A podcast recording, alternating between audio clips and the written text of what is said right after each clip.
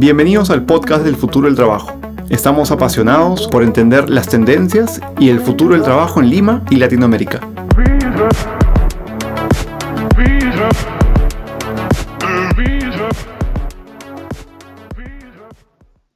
Hola, buenos días, buenas tardes, buenas noches, dependiendo de dónde nos están escuchando. Mi nombre es Andrés Ureña, bienvenidos al podcast del, futuro del trabajo. El día de hoy tenemos un invitado muy, muy especial y, también para darle un poco un pincelazo de realidad a, este podcast, eh, tenemos como invitado especial a Pablo Tsutsuyama. Pablo, bienvenido. Muchas gracias por la invitación. Encantado, Pablo. ¿Por qué no, por qué no nos cuentas, por qué no le cuentas a la audiencia del podcast del futuro del trabajo quién eres tú, qué haces y, por, qué, por qué es relevante de pronto que, te tengamos hoy día acá en el podcast. Gracias, Andrés. Eh, bueno, buenos días a todos de Lima. Eh, gracias nuevamente por la invitación. A los amigos de DRRP. Eh, tal vez me conozcan algunos por, porque también soy su fotógrafo en la oficina. Me encanta trabajar con ustedes. Pero hoy vengo con, con otro sombrero. Yo, cuando no soy fotógrafo, mi chamba principal es ser profesor de microbiología en la Universidad Cayetano Heredia. Eh, y más que profesor, soy investigador. Tengo un laboratorio de investigación y nos dedicamos exactamente a la microbiología molecular. ¿Qué quiere decir esto? Que estudiamos eh, la biología, la transmisión de eh, microorganismos, en este caso enfermedades infecciosas que afectan a la población peruana y que son relevantes para la salud pública peruana. Eh, soy biólogo de carrera, estudié aquí, eh, luego hice un doctorado justo en el tema de microbiología molecular en Estados Unidos, en la Universidad de Washington en San Luis.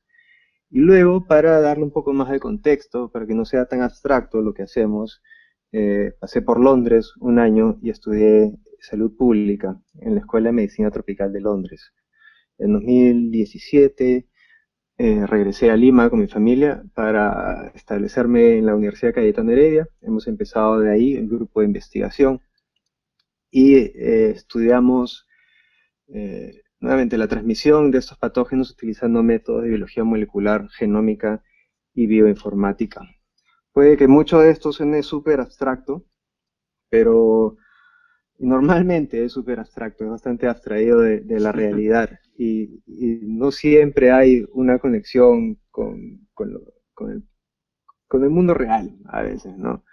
Vivimos en una burbuja académica, científica, pero estamos en una situación bastante particular en la que tal vez el público no científico eh, tiene ahora una mayor curiosidad por saber sobre enfermedades infecciosas, sobre salud pública, sobre epidemiología, y tal vez ahí pueda ayudar a resolver algunas preguntas desde mi perspectiva de, biólogo, de investigador. Así que manda, manda Andrés. Increíble, increíble. Claramente eh, el, día de hoy un perfil como el tuyo y, y la temática pues es tremendamente relevante. Em, este podcast, como te estaba contando un poco fuera de, micrófono antes de que grabáramos, está, orientado hacia el futuro del trabajo, ¿no? Y, el año pasado entrevistamos o tuvimos a muchos entrevistados de manera eh, muy futurista, muy con ánimos de entender qué iba a pasar en las ciudades, qué iba a pasar con el tráfico, etc. Pero el día de hoy, como tú dices, nos encontramos en una situación totalmente sin precedentes, ¿no? ¿Por qué es importante eh, eh, lo que tú estudias? Comencemos bien de arriba. ¿Por qué es importante lo que tú estudias? Eh, además de la particular situación que tenemos hoy día, que es el coronavirus, el COVID, ¿cierto? ¿Por qué es importante? ¿Por qué es relevante para una, población como Perú, para una población como el mundo? Perú es un país muy particular, en parte debido a, su geografía, en parte debido a la densidad poblacional en ciudades como Lima, la carga de enfermedades infecciosas es bastante alta. Y tenemos enfermedades que son, que son eh, que ocurren en todo el mundo. Pueden ser eh, la crisis de la resistencia a antibióticos, puede ser la tuberculosis, en este caso el coronavirus. Pero también tenemos enfermedades que son únicas en Perú. Eh, tenemos organismos como la UTA o la enfermedad de Carrión.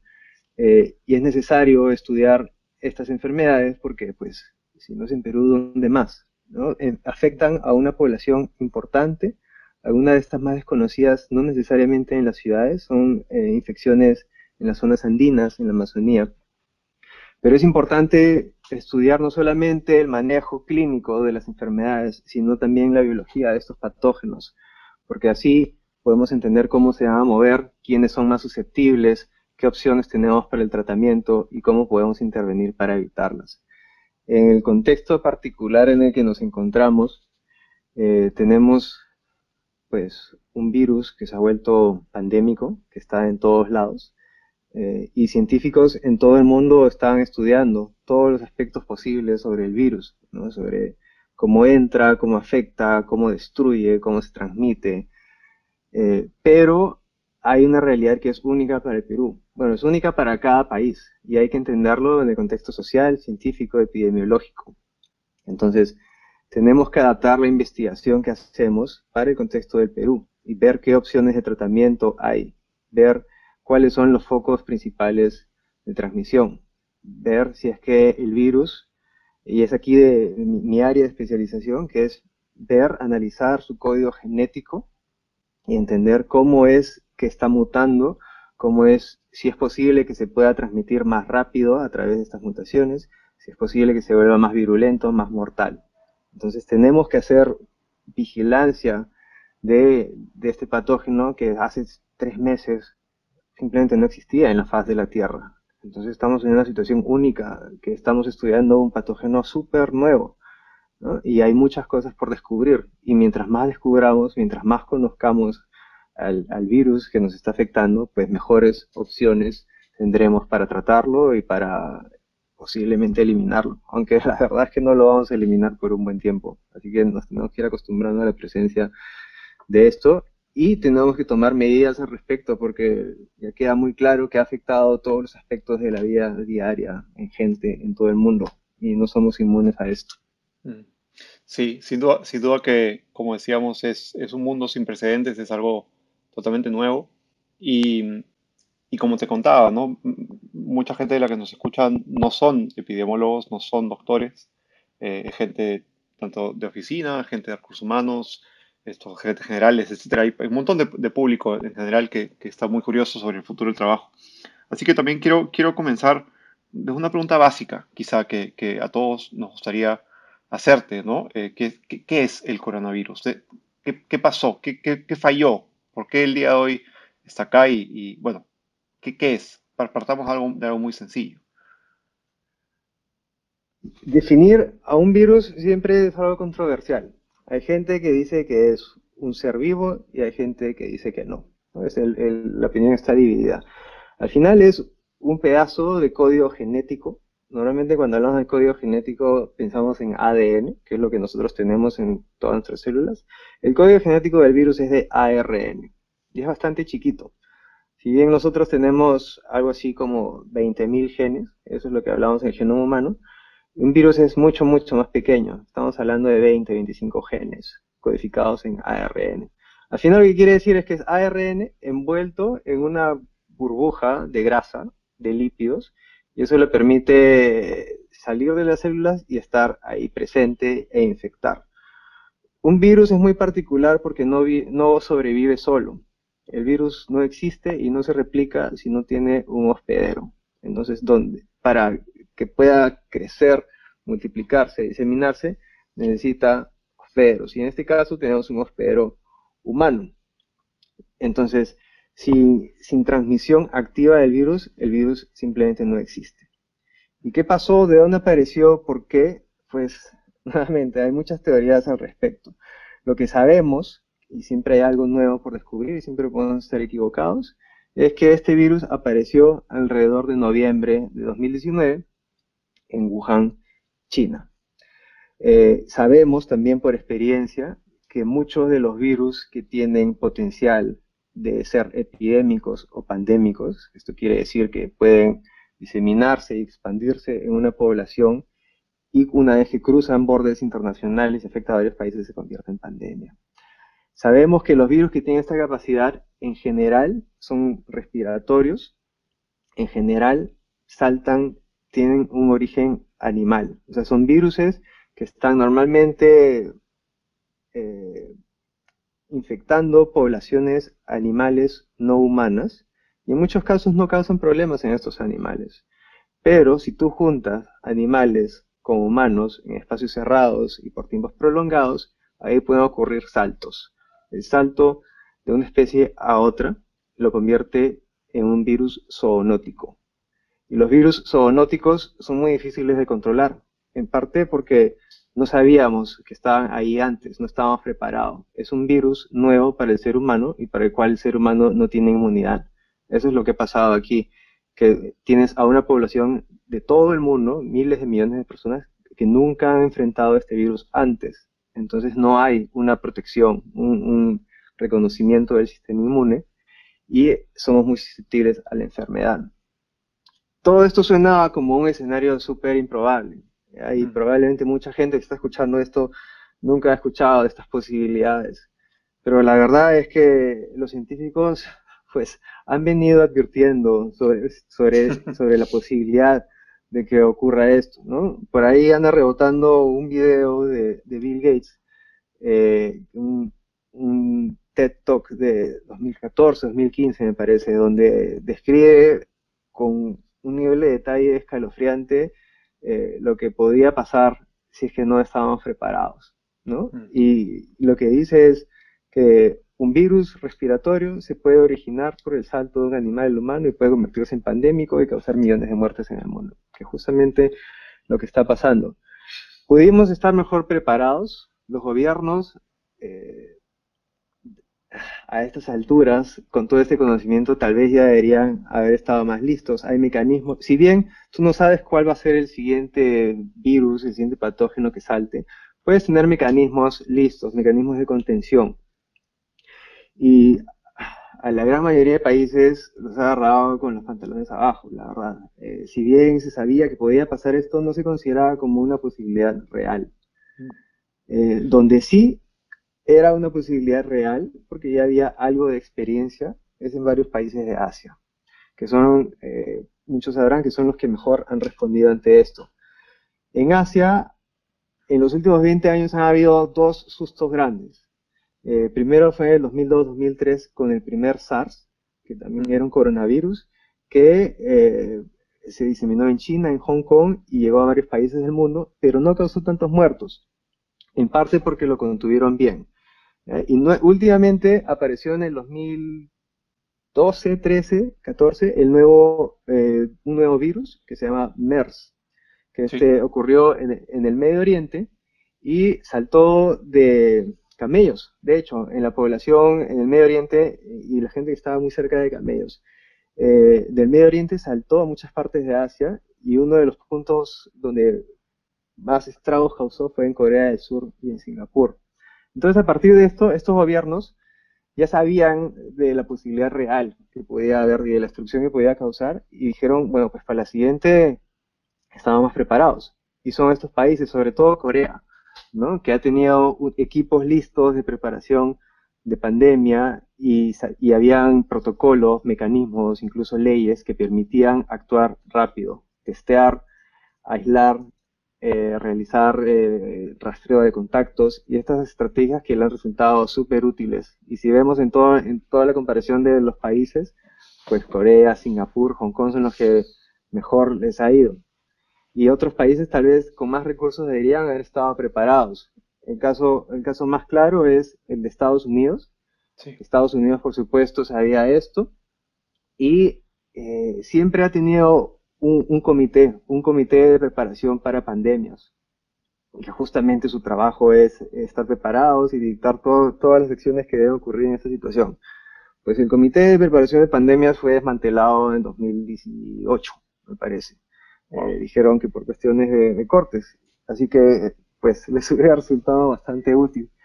Eh, pero, en fin, eh, nosotros no tenemos algo así en el Perú. el, Instituto Nacional de Salud el Instituto de Investigación de Enfermedades eh, Infecciosas simplemente no hay presupuesto para algo en Perú. Pero tal vez después, cuando salgamos de todo esto, Tal vez eso será parte de la discusión, ¿no? tal vez tenemos que tener equipos listos y protocolos para afrontar eh, esto de manera rápida la siguiente vez, ¿no? Lo que queremos es acción rápida apenas se comunique. Lo que pasó aquí es que pasó y nunca habíamos visto algo así y no sabíamos qué hacer, no se sabe quién era el responsable, cuáles son las acciones que hay que tomar. Eh, para el siguiente estaremos un poco mejor preparados que eh, es súper interesante lo que dices y, sobre todo eh, la, familiaridad que todos ahora estamos empezando a tener con todos estos nuevos términos, ¿no? Desde, desde términos tan sencillos como, como pandemia o virus o, eh, el hospedero, como dices tú, el host, ¿no? Hasta también el distanciamiento social, la, el aislamiento, etcétera. Todas las diferentes cosas que probablemente, como tú dices, ¿no? Países que han estado mejor preparados, eh, ya, es, ya, es, un poco parte de la, de la noticia, ¿no? Quiero, quiero continuar de a pocos, de a pocos porque como tú bien lo dices, es un tema nuevo para muchos, eh, es un tema también que asusta un montón, creo, que a, mucha gente eh, el entenderlo y, creo que el objetivo de, la conversa no es asustar a la gente afuera del bosque, creo que es tratar de asustarlos hacia el bosque, para que entiendan cómo funciona, que entienda qué se puede hacer al respecto y que, y que podamos ver efectivamente, ¿no? Como, como parte de una sociedad activa, digamos, que también es parte de nuestra responsabilidad eh, entenderlo y ver cómo lo, lo mitigamos, ¿cierto? De acuerdo. algo, algo que debo mencionar, hay, eh, tal vez la gente no ha escuchado mucho estos términos ni sabe lo que hacen los epidemiólogos eh, y, la investigación en contexto de epidemias algo de referencias hay en la cultura popular a través de, películas, de series, ¿no? Este es donde presentan un escenario eh, que aparece la enfermedad y, tiene esa capacidad de matar a millones de personas y de pronto la figura del científico que descubre la cura milagrosa, ¿no? Eh, acabas de hablar de no asustar a la gente, pero las cosas no funcionan así las curas no aparecen de forma milagrosa, ¿no? Y no se trata de que un científico da así milagrosamente con el clavo. Eh, la ciencia es un esfuerzo colectivo y progresivo. Entonces, cada, cada día aparecen cosas nuevas, pero es difícil que haya esos saltos tan grandes donde, bah, de un día para otro encontramos la cura. Vamos a encontrar tratamientos, vamos a encontrar vacunas, eventualmente esto se va a terminar, pero depende de un esfuerzo colectivo de científicos en todo el mundo los científicos en todo el mundo tampoco actúan solos, tienen que recibir apoyo eh, de, sobre todo de sus gobiernos y de la comunidad internacional. Es ahí cuando hay esta comunicación entre científicos y comunidad que los hallazgos se pueden traducir en curas y en soluciones concretas. Claro, claro. Ahora, corrígeme si, me equivoco. Eh, probablemente la mejor referencia a la, que, a la que muchos están expuestos hoy día además de, películas, unas más conocidas que otras, como, como tú lo cuentas, es este eh, mini documental Pandemia, ¿no? que está en Netflix, que cuenta una historia bastante real y, bastante oportuna, ¿no? lanzado el año pasado y que creo que el día de hoy los que, los que están ahí, si no lo han visto, para los que nos escuchan, véanlo, es, es una excelente fuente de información. Pero también ellos hablan de que en el, en el, mundo, en el mundo animal, las epidemias son bastante comunes, ¿cierto? Y que es más bien cuando saltan a, seres humanos cuando es lo poco común. Corrígeme, corrígeme si me equivoco. Sí, de acuerdo. Eh, en las poblaciones animales, pues los virus abundan. Y de hecho en poblaciones humanas también hay virus que abundan. Pero no todos, lo que hay que entender aquí es que no todos los virus que existen son mortales. Hay virus que se transmiten y que muchas veces ni siquiera causan enfermedad, pero que están ahí dando vueltas sin afectar mucho a su hospedero. Y eso no los hace menos exitosos. De hecho, un virus que es capaz de, digamos, no fastidiar mucho y de seguir dando vueltas y multiplicándose, ese es el virus más exitoso. Mm. Y esto pasa en, poblaciones animales, como tú dices. Eh, en poblaciones de animales salvajes, sobre todo, ¿no? Y el problema es que humanos en su expansión tienden a entrar en contacto con ambientes naturales de este tipo. Cuando empezamos a desarrollar y crear nuevas áreas urbanas, que es lo que está ocurriendo eh, sobre todo en países en vías de desarrollo, entramos en el hábitat de los animales y los empujamos fuera de su hábitat. ¿Y a dónde salen? Pues hacia las nuevas ciudades, hacia los nuevos establecimientos. Y eso es lo que ha pasado ahora. Eh,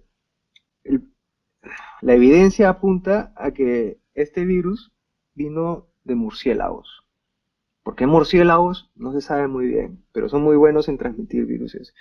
El problema, o uno de los problemas que ha ocurrido es que eh, en, China hay esta, esta costumbre de los mercados vivos, ¿no? Donde juntan animales exóticos de todo tipo para eh, comercialización y como fuente de comida y los apilan unos sobre otros, murciélagos sobre el popular pangolín, sobre eh, aves, chanchos, gallinas, están unos sobre otros y están excretando unos sobre los otros, están sangrando unos sobre los otros, y es ahí, ese es el lugar más peligroso, donde consigues poner en contacto distintos tipos de animales con humanos en un lugar cerrado.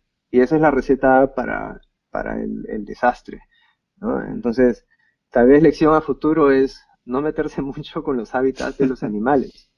Claro. Y la misma historia se repite una y otra vez. Es lo mismo que pasó con ébola en África, ¿no? Que, empiezan las poblaciones a destruir bosques para establecerse ahí, los animales salen con sus virus, los virus saltan a los humanos y ahí empieza, empieza el problema. Entonces ese, es el tema recurrente, el salto, porque nos metimos con el hábitat de las especies animales. Claro, claro, y, que, como tú bien dices, no, no, está, no está limitado a... el, virus no tiene una nacionalidad. El virus es, consecuencia un poco de, la misma, eh, ¿cómo se dice? De, la misma angurria quizá, de, las mismas ganas de, expansión del ser humano, ¿no? Ahora, ¿Cómo, cómo, cómo influye esto en el trabajo? El día de hoy quiero saltar un poco al tema, ¿no? Al futuro del trabajo. El día, el día de hoy pensamos en, aislamiento. Todavía estamos en un momento de, lockdown, de, cierre, ¿no? De toque queda, etc. El día de mañana vamos a empezar a, reanudar actividades. ¿Cómo, ¿Cómo afecta este, este momento en la medida que no haya ni un antiviral, ni una vacuna a un espacio de trabajo? ¿Cómo, cómo la gente puede protegerse? Quizá, insisto, partamos de lo más básico. ¿Cómo es la vida con el virus en, en, el medio? ¿Qué cuidados hay que tener? ¿Cómo se trabaja? Etcétera. Sobre esto solo podemos especular. La verdad es que nunca hemos estado en una situación de este tipo. Eh, una de las cosas que han hecho tan exitoso a este virus es que tiene la capacidad de transmitirse antes que la persona muestre síntomas. Eh, se sabe que la mayor transmisión probablemente ocurre entre uno y tres días antes de reportar los síntomas de tos, de, fiebre, eh, de malestar. Entonces, lo que tenemos aquí es que hay mucha gente que no se siente mal y que por lo tanto no sabe que está contagiada y esos son los que están distribuyendo todo. Y, esa es una de las principales razones por las que ha causado tantos problemas. ¿Cómo se traduce esto para el trabajo?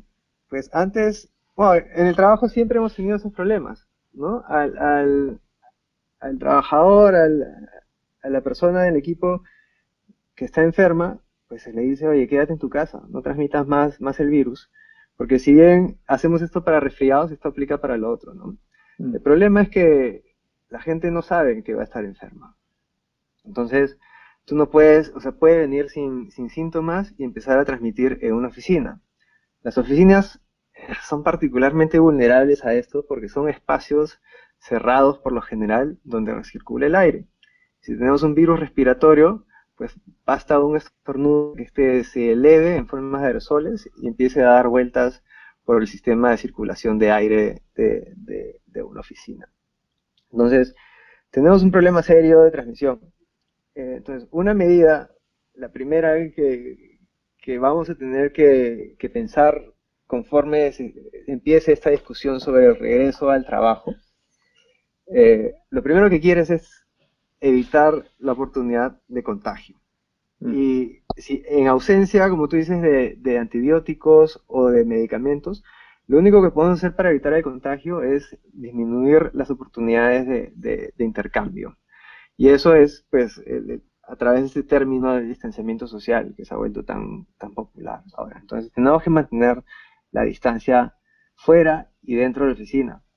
Tenemos que establecer barreras físicas, tal vez, entre estaciones de trabajo, entre cubículos. Y la más importante, la más sencilla, la más barata, va a seguir siendo el uso de mascarillas. Eh, las mascarillas están aquí para quedarse por un buen tiempo, justamente por el tema de que uno no sabe si se está transmitiendo.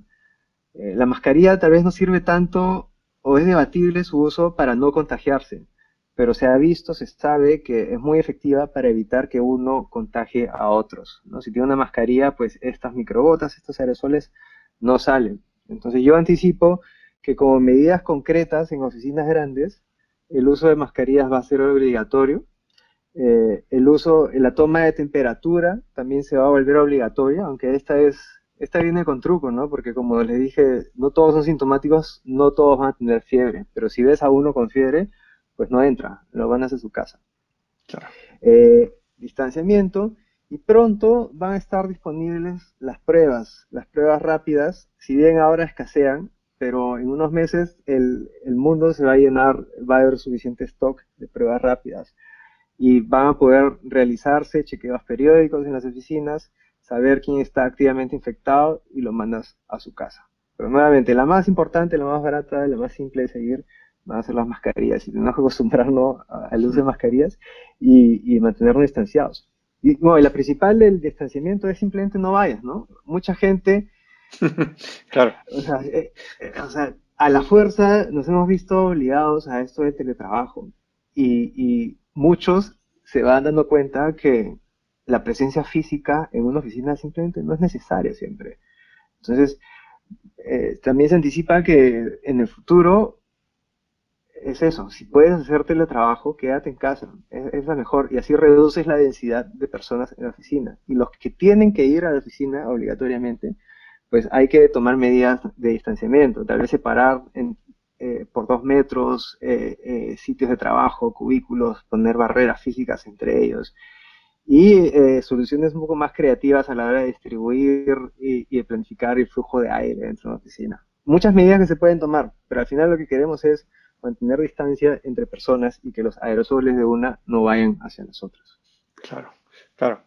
Quiero, quiero desmitificar algunas cosas que, probablemente también hemos estado viendo eh, muchos de nosotros y, probablemente también muchos de los que nos escuchan eh, dando vueltas, ¿no? Que, hay estos túneles de desinfección, hay, eh, poco, hay, un, hay, un, poco para elegir para todos, ¿no? Hay, hay estos suelos de desinfección de, de, pies, estas tablas de desinfección de pies, hay la discusión de las mascarillas, si son N95 o KN95 o son las quirúrgicas.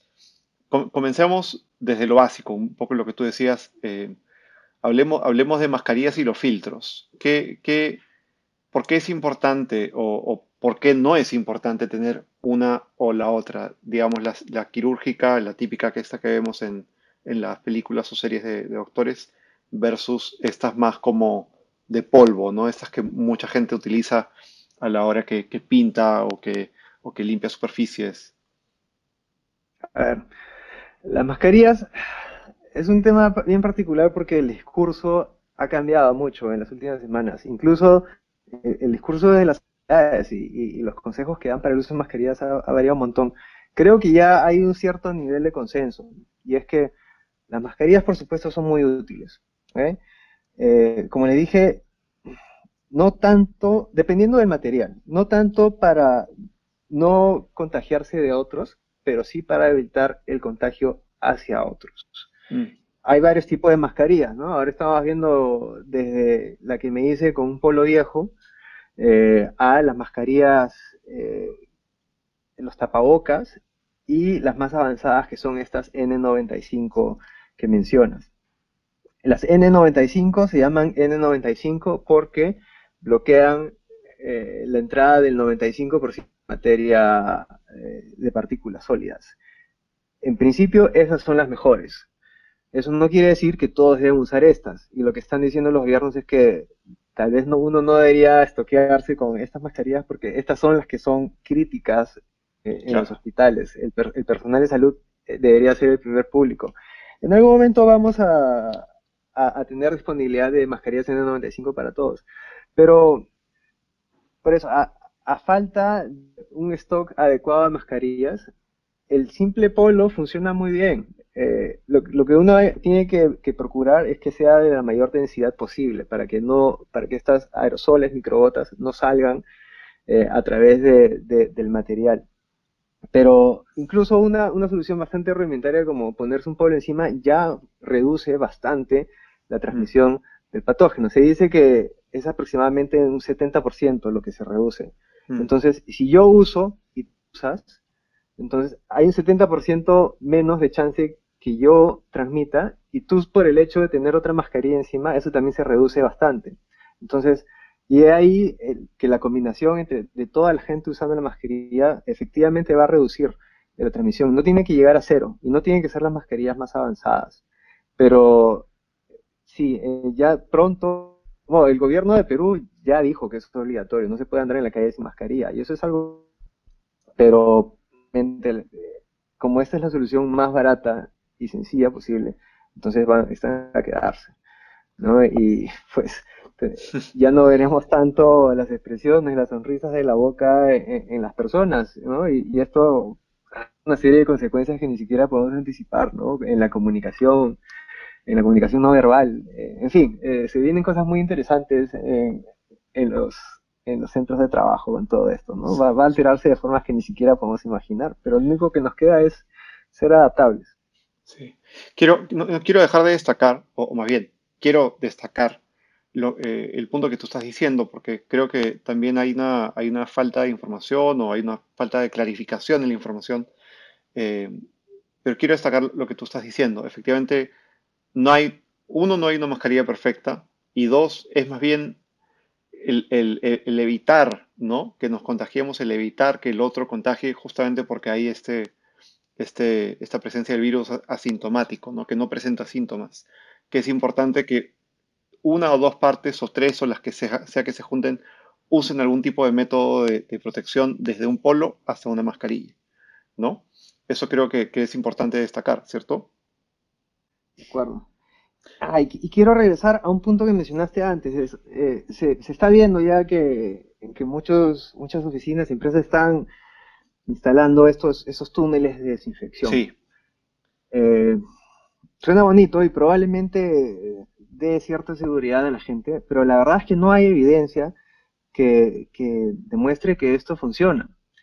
Y hasta podría ser un poco peligroso, porque depende de, qué uses para desinfectar. Eh, si bien la, lejía, soluciones de lejía sirven para desinfectar frutas y verduras, eh, si tú se la pones en forma de aerosol y empiezas a rociar a una persona con lejía, pues es bastante peligroso. Puede causar irritación y puede causar daño en la piel. Lo mismo va para el alcohol. Soluciones de alcohol eh, no deberían eh, rociarse directamente sobre las personas y algunas, y algunas de estos sistemas usan amonio cuaternario, que es incluso más peligroso. entonces, por ahora no hay ningún consenso que diga que estos túneles de desinfección funcionan, aunque te den la impresión de que entras un poco más limpio.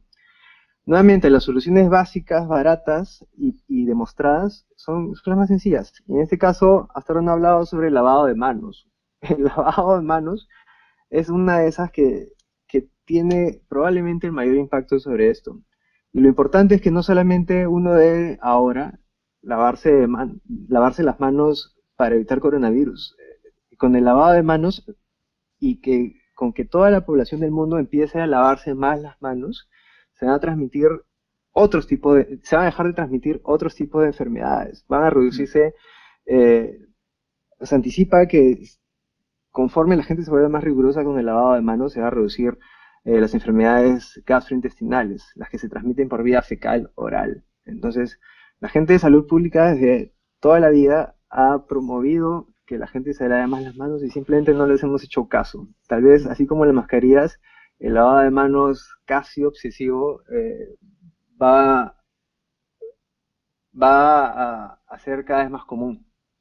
y, es la solución más barata antes de túneles y cualquier otra cosa. Claro, claro. Además que, pero eso también es interesante, ¿no? Porque definitivamente va a cambiar un poco la dinámica en, la oficina de, cómo, digamos, si es que hay que ir a la oficina o hay que ir al encuentro de, un, encuentro social, me refiero, de pronto antes no estábamos acostumbrados a, tener, eh, a tener un, lavatorio en el medio de la oficina. Eh, no estoy diciendo que eso vaya a ser así, pero, pero sin duda un poco las soluciones más simples son las que eventualmente van a terminar por calar, ¿cierto? Entonces, podría no ser extraño, como tú lo estás diciendo, que eventualmente lo que antes era un punto de reunión en la oficina para comer o un punto de reunión para tener algún tipo de comunión esto social, ahora sea un punto para lavarse las manos o para cambiarse de mascarilla, ¿cierto? Para, para protegerse. Sí, nuevamente difícil predecir qué, qué va a pasar, ¿no? Pero tenemos que cambiar esas actitudes y, tú dices el lavado de manos va a ser, va a ser clave. Algo que estamos tan acostumbrados en países como el nuestro es, es dar la mano, ¿no? Saludar con, con, un beso en, en la mejilla. Eh, por los siguientes meses tenemos que parar de hacer eso, ¿no? Tenemos que tratar de, de evitar ese contacto tan directo entre personas, incluso cuando después nos lavemos las manos, eh, por un momento tenemos que olvidarnos de, saludar de forma tan efusiva a nuestros amigos. Creo, creo que hay, hay, una, hay un comercial muy, interesante, si, eh, para los que nos escuchan, los invito a, que lo vean también. Eh, hay un comercial de, uno de los actores famosos en Argentina que, que justamente habla de eso, ¿no? habla de, la idiosincrasia argentina de, de saludarse, darse besos, de ser muy efusivos y que probablemente no es solamente Argentina, es es, latina probablemente. Eh, pero pero junto, junto a ese comercial hay otro que, habla de lo mismo, ¿no? Es matemos de soleata al virus, ¿no? Y, es un poco lo que tú dices, ¿no? Es encontremos la manera en, que, en que no tenga, no tenga un hospedero, no tenga hotel en nosotros para, para continuar expandiéndose. Sí, suena triste, pero es la verdad, ¿no? Sin, sin hospederos, sin contacto, sin cercanía, no hay transmisión. Tenemos que evitar esto, aunque estemos acostumbrados a, al apretón de manos, al abrazo, al beso. Por un tiempo eh, tendrá que parar y eventualmente volverá. Cuéntanos un poco, eh, Pablo, todo esto es tremendamente interesante y creo que, ayuda a, dar un, baño de, realidad sobre, sobre un montón de información que hemos escuchado. Eh, efectivamente, como tú dices, la comunidad científica es un trabajo comunitario, como bien su nombre lo dice, pero también creo que hay, hay un sentido de, eh, de cuándo, acaba esto, ¿no? ¿Con qué se acaba esto? Y, qué sigue después de esto? Entonces, obviamente, lo primero que estamos hablando ahora es sobrevivir con esto, lavarse las manos, poco contacto, teletrabajo, eh, uso de mascarillas, uso de protectores, etc. Eh, ¿cómo, empieza el, el, fin de este virus? ¿Y cómo seguimos después de un virus como este? Bueno, el, el fin está lejos, o relativamente lejos, ¿no? Todos dicen que el, el, fin real de esto viene con una vacuna, una vacuna efectiva que nos dé protección. Eh, antes vamos a seguir siendo susceptibles y la gente se va a seguir infectando.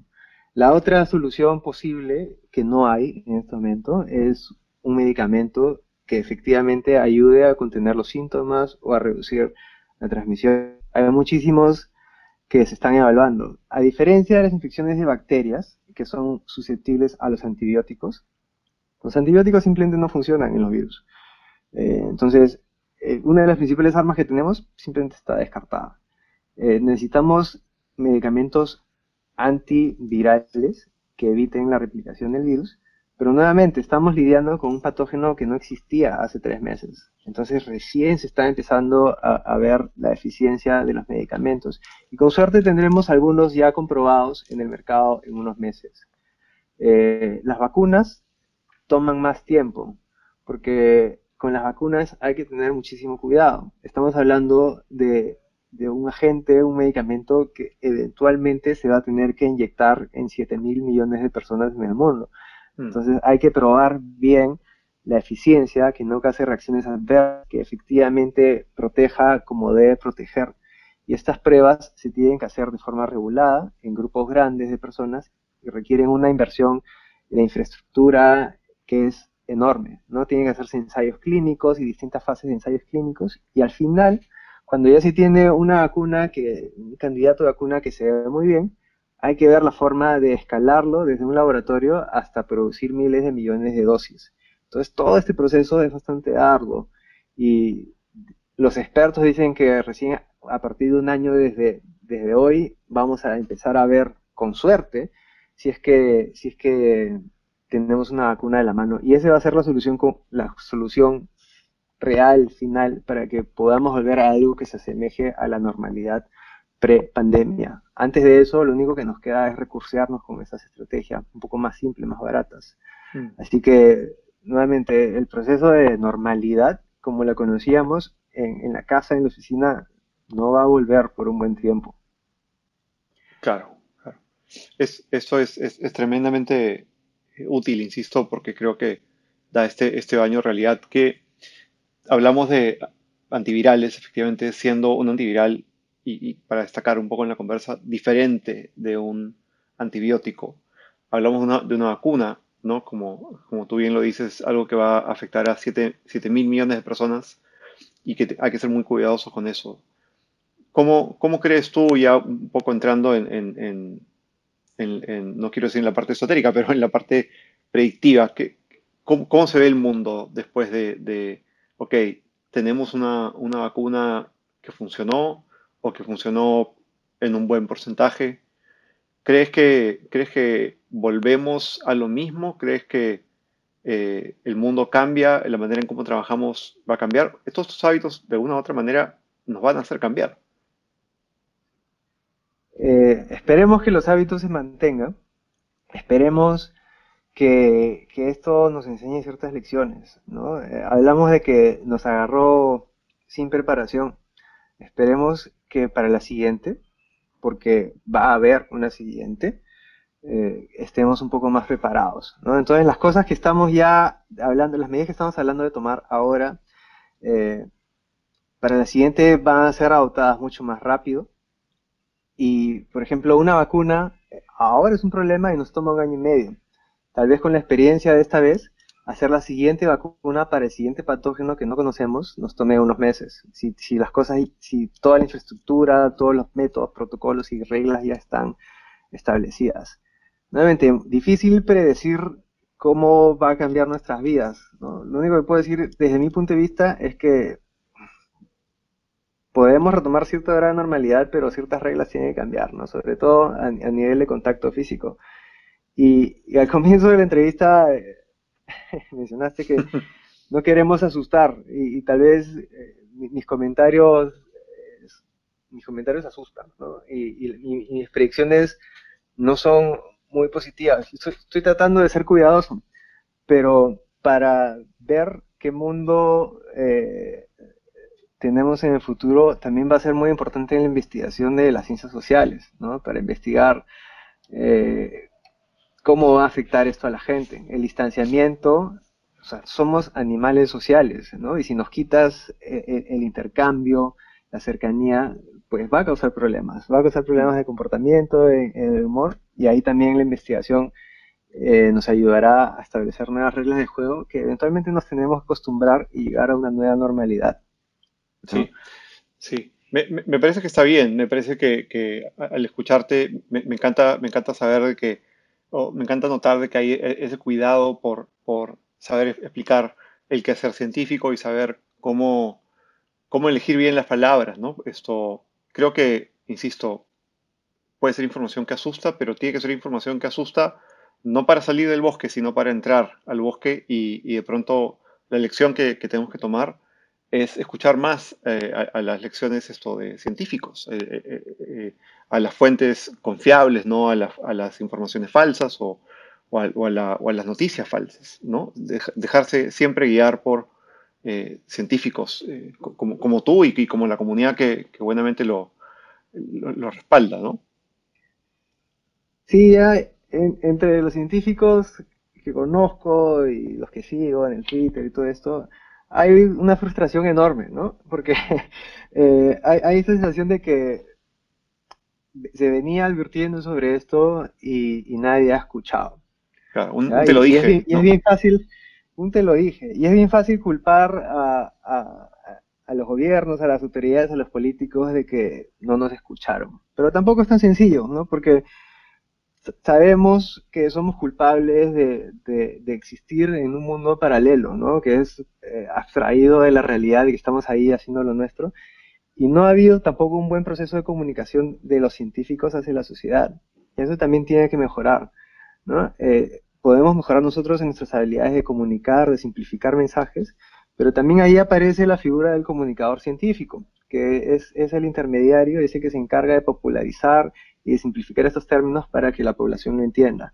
Entonces, para el siguiente también nos conviene tener mejor comunicación entre científicos y sociedad y, y, que los mensajes de los científicos lleguen a quienes toman las decisiones. Mm. Espero que las cosas cambien y que ahora se preste un poco más de atención eh, por, por promover la investigación y por escuchar más a los científicos y por fortalecer los sistemas de salud. ¿no? Si hay algo positivo que debería salir de todo esto, es que vamos a tener un mundo donde se le preste más atención a la investigación, a los científicos, a los médicos y donde se cuida más la salud. Que se ha visto que la salud es lo más esencial, que todo lo otro puede parar por un tiempo, pero si no tienes un buen sistema de salud, no hay nada y colapsa todo. Sí. Pablo, ha sido eh, un lujo tenerte invitado. Quiero, quiero eh, dejarte, dejarte ir y seguir con tu día, no sin antes hacerte una última pregunta, eh, solamente porque lo hemos conversado fuera del micrófono y porque me parece interesante de, cara a lo, que estamos viviendo. solamente cuéntanos eh, la experiencia que me comentabas sobre estos, estos, estos aplicativos de, le dicen en inglés, contact tracing, ¿no? el, el, el la trazabilidad de contacto, aplicaciones de trazabilidad de contacto, ¿por qué, por qué son relevantes y, y, cómo podrían ser útiles en, esto? Y, con eso, con eso dejamos, dejamos la conversa. No, de acuerdo, es un tema interesantísimo. Eh, en salud pública hay, hay, estrategias que funcionan una y otra vez ¿no? ante las epidemias. Eh, la más popular en la que, en, en la que estamos metidos es, la cuarentena. La cuarentena se originó eh, hace muchos siglos en tiempos de, la peste negra. Y eso consistía, o sea, en algún momento la gente se dio cuenta que si encierras al enfermo y eh, por 40 días, eh, le das la oportunidad para que desarrolle su enfermedad, tal vez se cure, tal vez se muera, pero no transmite más. Entonces, esa es una de las estrategias básicas de epidemiología y que sabemos que está funcionando ahora. La siguiente es esto de la trazabilidad de contactos que si tú quieres controlar una epidemia, tienes que saber exactamente quién tiene la infección. Es ahí que entran las pruebas y, que tenemos que tener una buena capacidad de testeo. Y además de eso, tú tienes que identificar a todos los posibles contactos de esa persona, porque son personas que posiblemente se han contagiado y que además ellos pueden convertirse en nuevos focos de contagio. Entonces, esto es relativamente sencillo para enfermedades que, que enferman mucho, tipo ébola o, incluso o incluso eh, eh, el primer SARS, ¿no? Donde es bien fácil mandar a, los sintomáticos a su casa y que se encierren y ahí se acabó la historia. Pero en este caso donde tenemos redes muy grandes de contactos, entonces cada vez se vuelve más difícil ah, para esto. ¿Quién hace esto? Son equipos de investigación de las oficinas de, las oficinas de epidemiología. Van donde un enfermo y le dicen, ya, ¿con qué personas has interactuado en, en los últimos cinco días? Y te dan una lista y esas personas hay que contactarlas e ir de nuevo donde ellos, tomarles pruebas, encerrarlos si es necesario. Y eso funciona bien por un rato.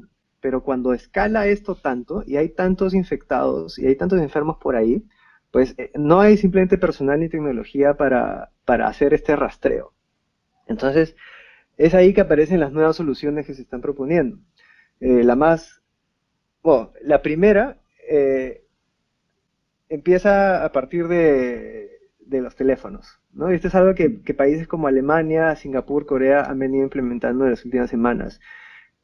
Que los teléfonos celulares tienen formas de detectar la presencia de otros teléfonos, de otras personas, y mandan señales de Bluetooth por lo general, que te pueden decir eh, que otra persona ha estado cerca a ti. ¿Ok? De eh, y, si alguna de estas personas da positivo, entonces aparece una señal en tu teléfono que te dice, oye, has estado cerca de alguien que ha sido positivo, te conviene eh, entrar en cuarentena o te conviene pedir ayuda para que vengan a testearte.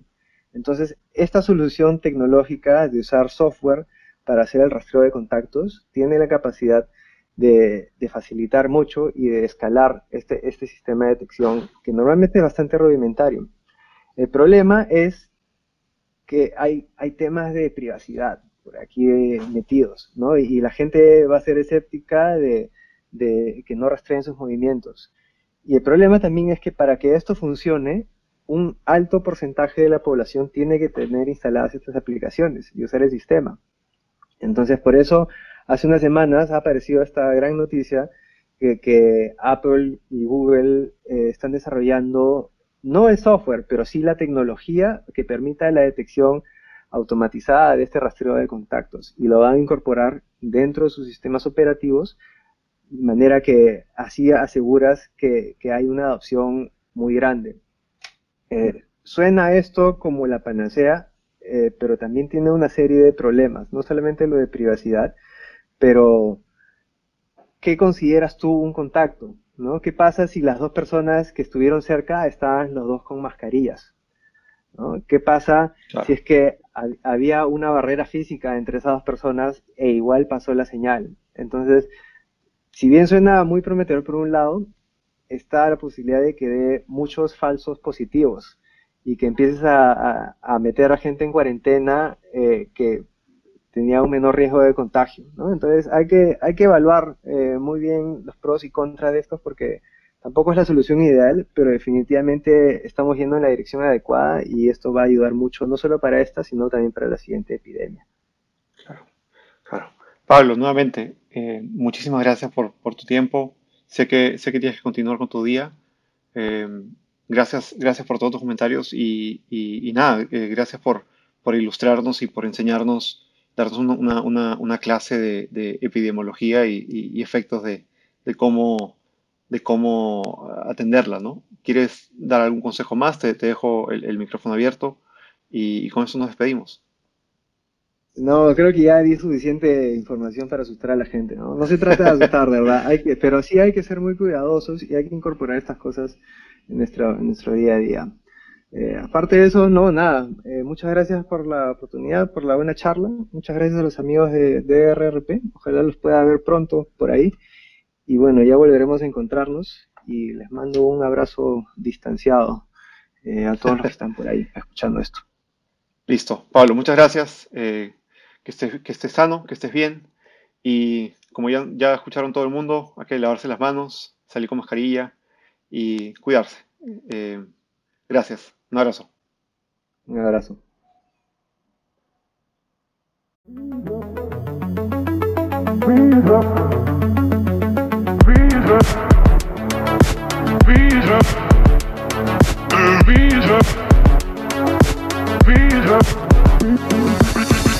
Reason.